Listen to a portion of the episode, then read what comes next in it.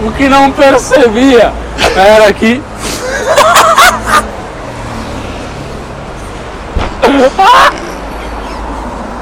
o, que, o que que foi isso?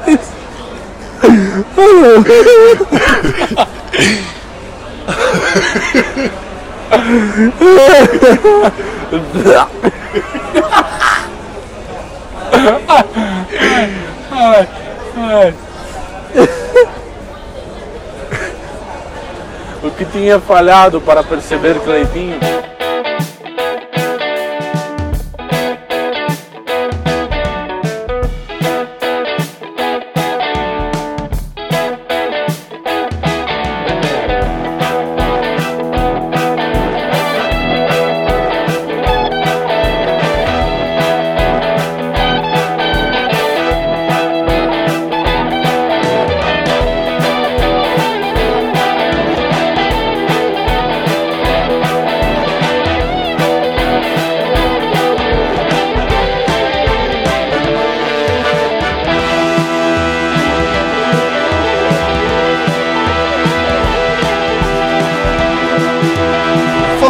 Quem fala é o Gato, como sempre com meu amigo Barba presente aqui no bar. E hoje nós temos um programa diferenciado, exclusivo, especial, que nem sei se vai dar certo.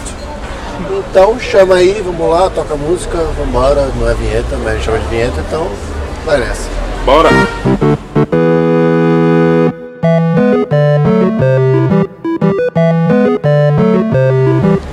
Hoje nós vamos contar uma história. História, gato. Que história? Não sei, vamos inventar agora. Vamos inventar uma história. Agora.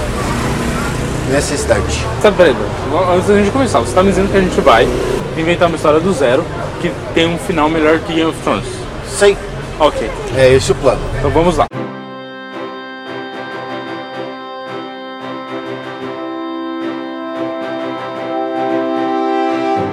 Era uma vez um Reinaldo.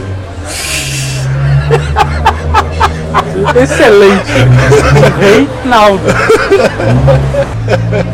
O Reinaldo, ele era o rei do reinado de Alfenas. Alfenas, que era uma cidadezinha muito humilde, tinha aos seus arredores outros muitos reinos grandes e prósperos. Era o Alfonas e o Alferas. Todos esses reinos disputavam poder e limites comerciais na base do basquete. Foi na base do basquete? É, era Terra-média, não chamava basquete. Mas basicamente eles pegavam um coco e tinha que acertar no cesto. Cinco jogadores de cada lado, fazia uma pirâmide, equipe equipe, cada reino tinha direito a três equipes. Reinaldo virou rei, porque o Naldão Sanguibão, ele era o melhor pivô do reino. E Alfenas ganhava todos os campeonatos das últimas três décadas. Apesar de ganhar todos os campeonatos, a premiação em dinheiro não era significativa o suficiente para levantar o reino. E Reinaldo era comunista. E Reinaldo era comunista. Ou seja, a potência econômica do reino não era tão alta quanto Alferas e Alfonas. Devido a isso, Alfenas ficou para trás, porque devido ao comunismo, as pessoas não produziam bens para exportação e os limites comerciais que eram disputados nos, nos jogos de basquete, apesar de serem ganhados na disputa por Alfenas, não eram utilizados em seu máximo potencial. O que acontece era que Reinaldo, apesar de piedoso, pegava todos esses ganhos das disputas no basquete e usava para bem próprio e não dividia com o povo. O que aconteceu foi que Alferas e Alfonas começaram um complô para que o povo de Alfenas se rebelasse contra o Reinaldo. And there was Robson, o mais jovem pivô a conquistar uma Copa Basqueteal dos Reinos de Alfos. Só que Robson não era de Alfenas. Robson era de Alferas. O que acontece é que Reinaldo, utilizando de negociações dubitáveis contratou Robson para se tornar um cidadão de Alfenas. Como Robson estava numa situação deplorável econômica, apesar dos outros reinos irem melhores, ele aceitou porque Reinaldo prometeu que quando Reinaldo morresse, o reino se passaria para Robson. Nisso, Robson se tornou o melhor pivô da ala oeste. Ele fazia a cesta de três até. Mediante todas as conspirações governamentais, Robson percebeu que o país ia de mal a pior. E Robson chegou a um impasse: honrar sua lealdade, sua dívida, sua, seu compromisso com o rei Naldo, ou libertar o povo das garras de um tirano egoísta e não autossuficiente, mas que se parecia autossuficiente. Enquanto isso, todo o povo de Alfenas se dividia. Metade queria que fosse dividido e que se criasse o reino de Naufenas, que seria uma subdivisão, porque como existiam distritos, Naufenas era um desses distritos que costumavam gritar: Naufenas, meu país, que eles eram separatistas. Vale dizer que Naufenas ficava no norte, portanto, norte Naufenas. Exatamente, assim como tinha Salfenas, Laufenas e O Alfenas. Todo o reinaldo de Alfenas começou em O Alfenas, que era o nome do primeiro rei da cidade. Robson, se vendo dividido, começou coligações com a sua terra natal de Alferas e começou a persuadir as pessoas separatistas a dar um golpe no Reinaldo, iniciando por onde? Com sua filha, a Lídia. Lídia, que era uma garota muito intrépida, e Robson sabia que tinha de fazer uma maneira que pudesse chegar ao poder mais rápido para mudar toda a distribuição do reino. Agora passa. Robson, percebendo toda a movimentação, fez coligações partidárias inteligentíssimas, se ligou ao mestre dos sussurros do reino, o qual tinha o maior poder para poder conspirar.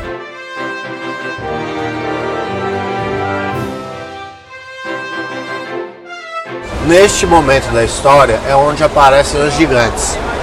Os gigantes já estavam há muito tempo sendo falados como lendas no meio dos três reinados, apesar de fazerem parte do mesmo território e por aí poderem concorrer à disputa de basquete dos poderes econômicos do reino. Os gigantes ficavam ao norte do país que até então ninguém sabia que tinha mais terra habitável para lá, porque era muito frio. O que acontece é que Robson decidiu investigar a história dos gigantes porque sabia que se fizesse coligações com eles, poderia fazer uma aposta com Reinaldo com o apoio de Lídia para que então tomasse poder de Alfenas.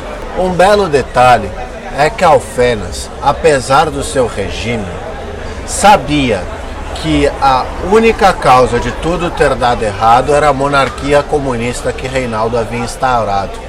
Porque se fosse uma divisão igual e não houvesse todos os desvios que Reinaldo colocava no reino, as coisas poderiam prosperar fortemente. E é aí que entra o terceiro personagem principal e importante da história, o Samuka. Samuka era um cara muito batuta e acreditava que o poder deveria ser dado ao povo. Acreditava numa democracia e via todos os problemas conspiratórios de Robson e de, ser, de seu rei Reinaldo. Samuka queria parar o golpe destronar o rei e começar uma democracia popular. Unindo todos os três reinos. Samuca acreditava que o único modo de conseguir a paz entre todas as batalhas de basquete seria se eles se unissem contra os gigantes. Afinal, eram gigantes e no basquete isso é um ponto importante. É aí que entra Adriana, uma giganta basqueteira de nascença. A líder dos gigantes, a melhor de todas as inteiradoras de todo o reino. Apesar de estar escondida no norte frio, jogava um basquete, meu amigo, que não há igual. O problema é que a Adriana tinha uma filha, a Amanda. A Amanda sempre foi muito curiosa para conhecer o reino das pessoas pequenas. E sempre achou que os gigantes deveriam viver em paz com as pessoas pequenas e não com medo e, medo e afastamento. Amanda, por sua vez, que queria conhecer, saiu em uma jornada incrível, seguindo direção sul e encontrou quem? Robson, que pesquisava a existência de gigantes. Ao encontrar Robson, conversaram durante horas e se apaixonaram. Beleza, falou. Tá Robson, portanto, já estava noivado de Lídia, com o seu primeiro plano de conseguir o poder do reino de Alfenas. Ao se apaixonar por Adriana, percebeu que talvez a melhor resposta seria conseguir a união dos reinos e incluir nessa união o reino dos gigantes. Robson aproveitara de um momento específico na história para iludir todas as mulheres com quem havia se relacionado. Lídia acreditava que estava em busca de um reino melhor e a querida giganta Amanda acreditava que Robson a amava e queria que os gigantes se integrassem aos reinos, aos três reinos, e acreditava que era possível uma união. Apesar de toda a paixão presente dentro de Amanda e de Robson, os dois sabiam que uma união era algo extremamente difícil. E unir todos os povos, e ainda o povo dos gigantes, seria algo quase impossível, apesar dos seus desejos.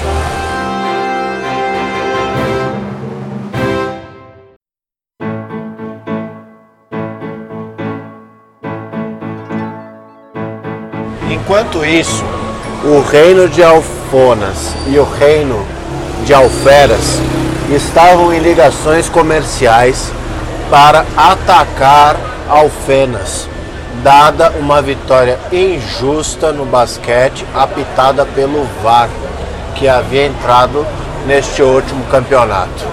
O VAR, que era muito contestado por suas decisões estranhas e demoradas e demoradas, havia cometido uma injustiça, apitado contra Alfenas, o melhor reino do basquete, apenas para dar vantagem comercial aos seus aliados Alferas e Alfonas. Neste meio tempo, Samuca, um grande democrata, havia procurado coisas ao sul para apoiá-lo ele queria o apoio popular, mas não foi apoio popular que encontrou. Fugindo da rebelião encontrada no sul com Alfenas, Samuca correu para mais sul ainda, buscando o reino dos anões, tentando ali alguma esperança para que o apoio fosse registrado e transmitido para todos os reinos. Samuca sabia que anões eram seres introspectivos e pouco sociáveis. Porém, Samuca tinha de tentar. E nesta jornada conheceu o desgosto de ser desprezado e ignorado. Os anões não se juntaram à sua causa e ele voltava para casa triste e cabisbaixo, quando de repente, não mais que de repente, encontrou seres que não conhecia os alienígenas do passado. Outrora imperador do reino e grande democrata, Samuca se via agora com os reptilianos. Seres diferentes dos humanos, dos gigantes ou qualquer coisa que Samuca um dia tenha visto em sua vida. Samuca aproveitou a deixa. fez o seu jogo político e juntou exércitos reptilianos para tomar o poder e instaurar uma nova democracia. Samuka fingiu a sua morte e começou por todos os arredores dos Três Reinos a recrutar novos reptilianos ao descobrir que bastava uma mordida de um reptiliano em qualquer ser vivo para que esse ser se virasse em um reptiliano. Ele descobriu que uma mordida faria os ciclos de mutações se inverter e agora Samuka se transformaria em Reptuka, o rei dos reptilianos. Samuka impulsionado por sua transformação e fome de poder. E pelas bacias de gemada da vovó. Acabou por se tornar o que mais desprezava, um tirano cruel e ditador.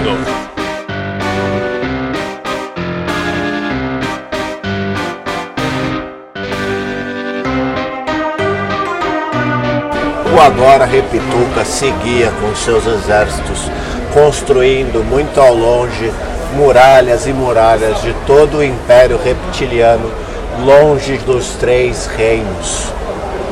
Enquanto isso, Robson, com todas as suas sequências de amor, acabava por chegar ao Reinaldo com Lídia para acabar com o poder tirano do rei.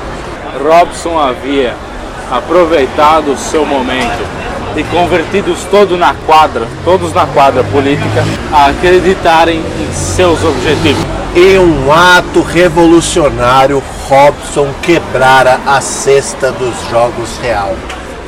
Puxou a sua espada e com um único golpe, impulsionado por Lídia, decepou uma das cestas e acabou com os jogos de basquete para a decisão dos poderes econômicos nos três reinos. Enquanto isso, Amanda de longe com sua altura via o seu amado Robson ao lado de outra mulher. Foi quando de repente, não mais que de repente, Robson revelou-se o horrível, horrendo ser que era, decepando o antigo rei instaurado Reinaldo e sua filha Lídia. Amanda, em um surto inverterado, vendo a amante de seu amado cair aos chãos morta, correu pisando em centenas de aldeões até o seu amor, até encontrar Robson Robson numa loucura de poder e vendo tudo que podia conquistar agora que havia derrubado o ciclo de basquete dos três reinos, ataca Amanda com puro fervor. Amanda, desacreditada com o que via acontecer, só teve fôlego suficiente para pegar a sua trombeta e chamar um exército de goblins para atacar a capital. Os goblins, não antes mencionados na, na história, eram os que os gigantes usavam como primeira infantaria de ataque. Os gigantes sabiam que se os goblins fossem acionados, isso só poderia significar uma coisa: guerra. A guerra dos três reinos.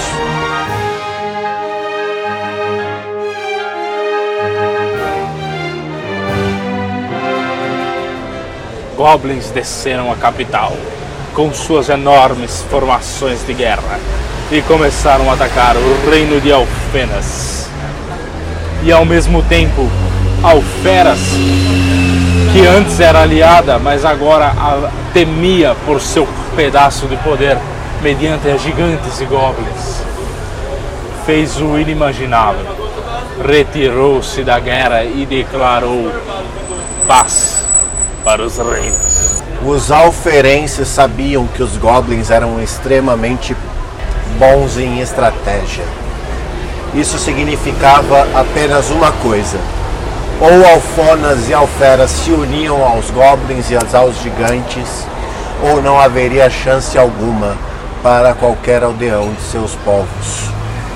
Rei Repituca, antes Samuca, agora rei dos reptilianos, observando a grande chance que tinha, convocou seus exércitos, armou sua formação e foi para a batalha. Reptilianos agora ofereciam ajuda a Alfenas em troca do poder total. Alfenas em uma situação delicada, liderada por Robson, se via indefesa e sem opções. Robson, antes determinado a instaurar a própria ditadura, cedeu ao poder dos reptilianos e aceitou ajuda. Com todo o povo de Alfenas transformado em reptiliano, agora eles tinham chance contra os malvados goblins que vinham do norte, aliado aos gigantes. Do lado dos gigantes, Adriana jurava vingança pela morte de sua filha Amanda e só queria uma coisa: a cabeça de Robson espetada num palito. Robson, outrora humano fervoroso, hoje tinha sangue frio para encarar uma guerra como reptiliano e aliado ao rei. Porém, percebeu que estava mais uma vez nas garras de outro tirano, não na posição de poder que desejara um dia e mudou os seus planos. Após obter todo o poder dos reptilianos, Robson voltou-se contra eles, armou as maiores defesas já vistas, subiu muralhas incríveis de energia de plasma e retirou-se para seus aposentos enquanto aguardava o fim daquela guerra. Nem os gigantes, nem os anões nem qualquer aldeão de um dos três povos já havia visto tamanha matéria energética como plasma. Os gigantes corriam para as muralhas com a sua infantaria de goblins e ao ver os primeiros goblins massacrados em um choque de energia caindo mortos, mandaram todo o seu exército e suas coligações recuarem. Traído, Repituca armava um novo plano para tomar o reino central de Alfenas e ascender ao poder supremo. Repituca recorreu ao líder dos anões, Cleitão, o famoso forjador de aros de cesta de basquete. Repituca fez um juramento com Cleitão, um pacto de sangue em que Cleitão se tornaria o braço direito de Robson. E foi dito e feito. Cleitão agora ocupava uma das bases primordiais do império, longe dos gigantes, longe dos anões, longe de todo o resto dos três reinos. Uma base importante da história é que Repituca não conseguiu converter todos os anões. Então existiam a aliança rebelde dos anões, que só tinham como poder derrubar Cleitão, que cedeu aos poderes reptilianos. Repituca, num movimento ousadíssimo, posicionou suas forças nas portas do reino de Alfenas e aguardou o sinal. O rei anão Cleitão já estava posicionado e desativou as barreiras de plasma do reino de Alfenas. A invasão foi brutal. Os reptilianos entraram com toda a força, mas não sabiam quem matar, porque todos eram reptilianos também. Miraram então em qualquer reptiliano que defendesse Robson ou que se posicionasse contra eles. Basicamente era a pergunta era: você está conosco ou contra nós? Como os reptilianos não escutavam bem, muitos não souberam responder essa pergunta e acabaram assassinados antes mesmo de poder dizer. É. Embora bem sucedido o ataque causara a Repituca uma perda enorme pela dificuldade de comunicação, suas forças haviam se destruído entre si. Repitruca se encontrava agora com o reino aos pedaços e com as, o reino de Alfenas também caído e Robson decepado.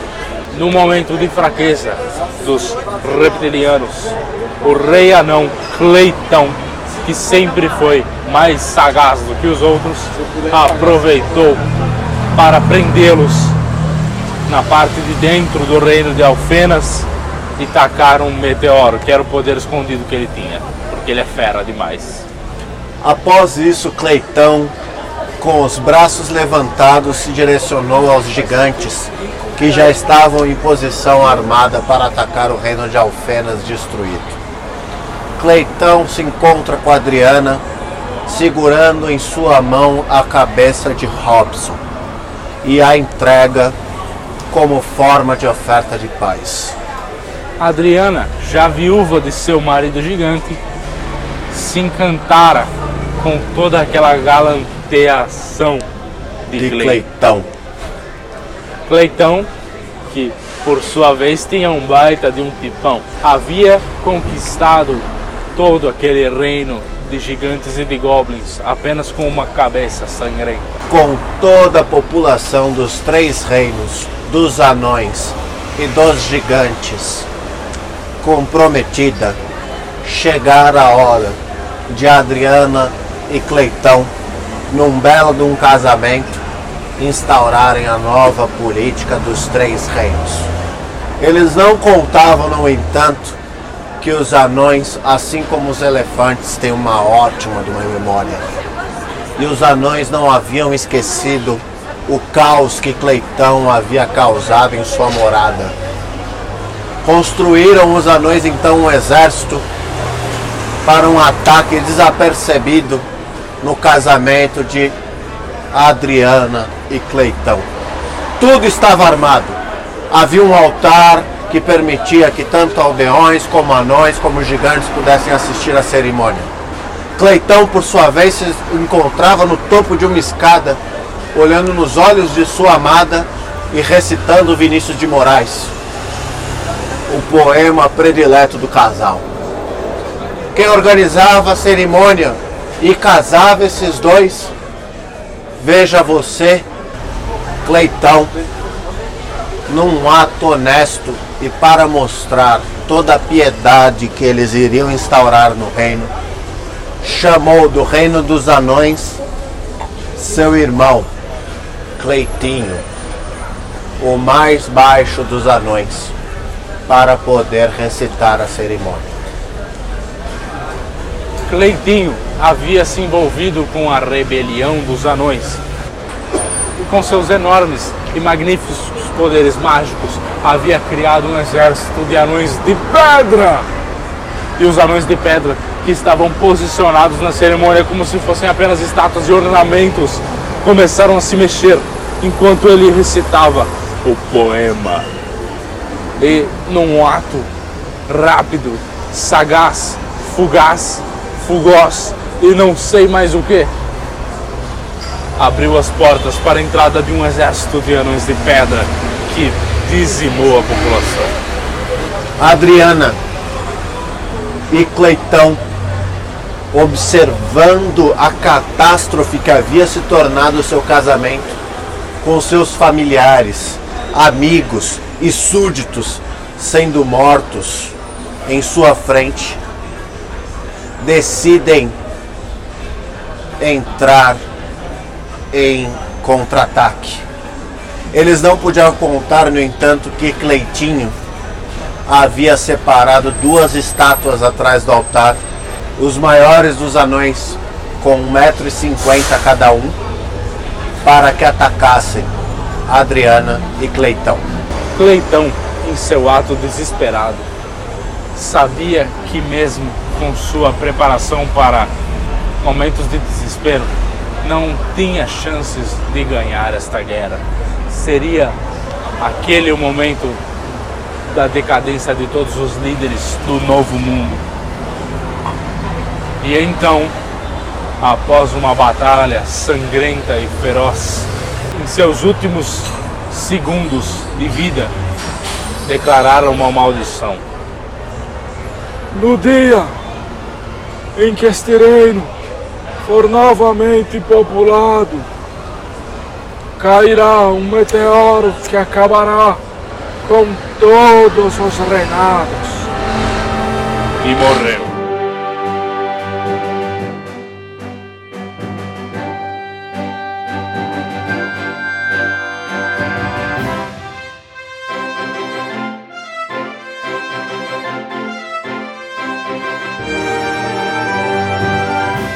Cleitinho, portanto, com toda a sua pompa e arrogância, segurava em seus braços o cadáver de Cleitão. Ao lado dos dois no altar, Adriana jazia morta por uma das estátuas de pedra. Todos os amigos e súditos presentes agora se encontravam mortos.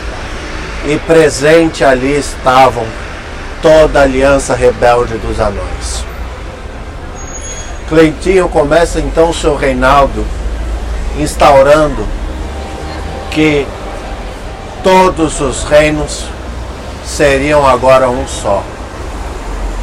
Outrora Alfenas agora estavam presentes no reino de Analfenas.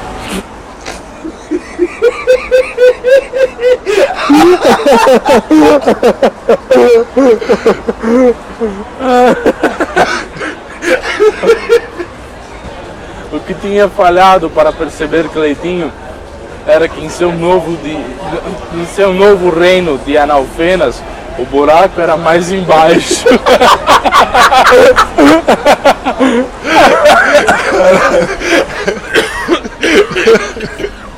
Essa não deu nem para segurar. Agora que a vida havia entrado finalmente em tempos de paz no reino de Analfenas, o antigo trirreinado agora abrangia terras maiores. Os gigantes haviam se tornado aliados de Cleitinho, apesar da morte de sua imperadora. Os gigantes puderam reconhecer que os anões talvez não fossem um povo com quem eles queriam travar uma guerra. E acabaram por se recolher ao norte e se distanciar de todo o reinado de Analfenas, apesar de suas alianças comerciais. Devido ao incrível momento de paz onde tudo havia se realizado, os narradores, pressionados pelo baixo limite de storage, teriam de terminar a história de modo trágico. E a maldição imposta por Cleitão havia de se realizar. O que aconteceu e que Cleitinho não contava é que Cleitão havia passado seus segredos para o temível povo do extremo leste. Eram os itaquerenses. Um povo. o povo, saído de sua grande cidade e grandes muralhas, chamadas de Arena Corinthians, havia agora de conquistar o resto do reino. Por incrível que pareça, os itaquerenses não tinham aspectos humanos. Também não eram reptilianos ou anões ou gigantes. Eles eram mais parecidos com pernes longos. Cleitão, junto com o líder dos pernes longos, os itaquerenses, havia passado os segredos das magias do meteoro e havia passado em troca dessas informações ordens explícitas de que qualquer coisa ocorrida durante a guerra que acarretasse em sua morte deveria ser retribuída com apenas um ato: o conjuramento de um meteoro gigante. Mas os pernis longos itaquerenses não sabiam com que magia estavam mexendo. E ao conjurar o meteoro, o céu tornou-se vermelho.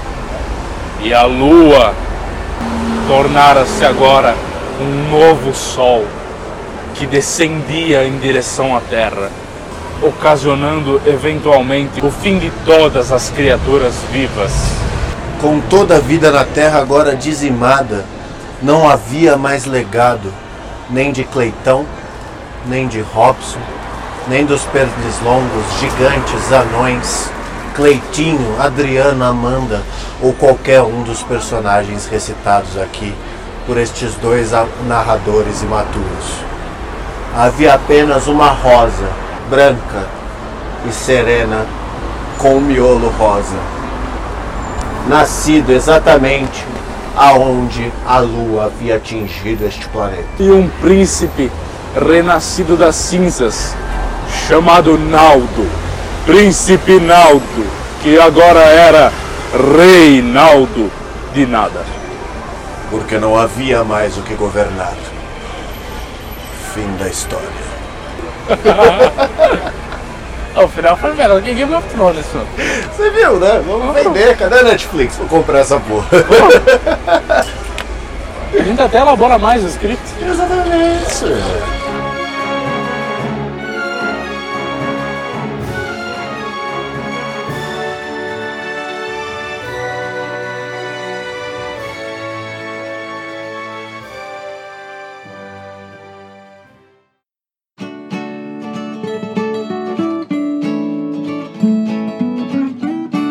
Bem, senhoras e senhores, estamos gravando esse programa com uma certa antecipação, mas como eu já sei que não vai ter e-mail mesmo, eu já vou deixar aqui o nosso recado. Se você quiser participar da sessão de e-mails desse programa, mande seu e-mail para saideira.doisshops.com É dois de número, não é escrito. Exatamente. Se você gostou, se você achou legal a nossa história, se você quer que a gente faça mais programas como esse ou como outros programas que já fizemos, basta você mandar um e-mail pra gente, contar o que você gosta, segue a gente no Instagram, que é arroba doisshops. E lembrando sempre, um beijo do amigo gato, se beber, não dirija. E, e beba com moderação. Um abraço do Barba.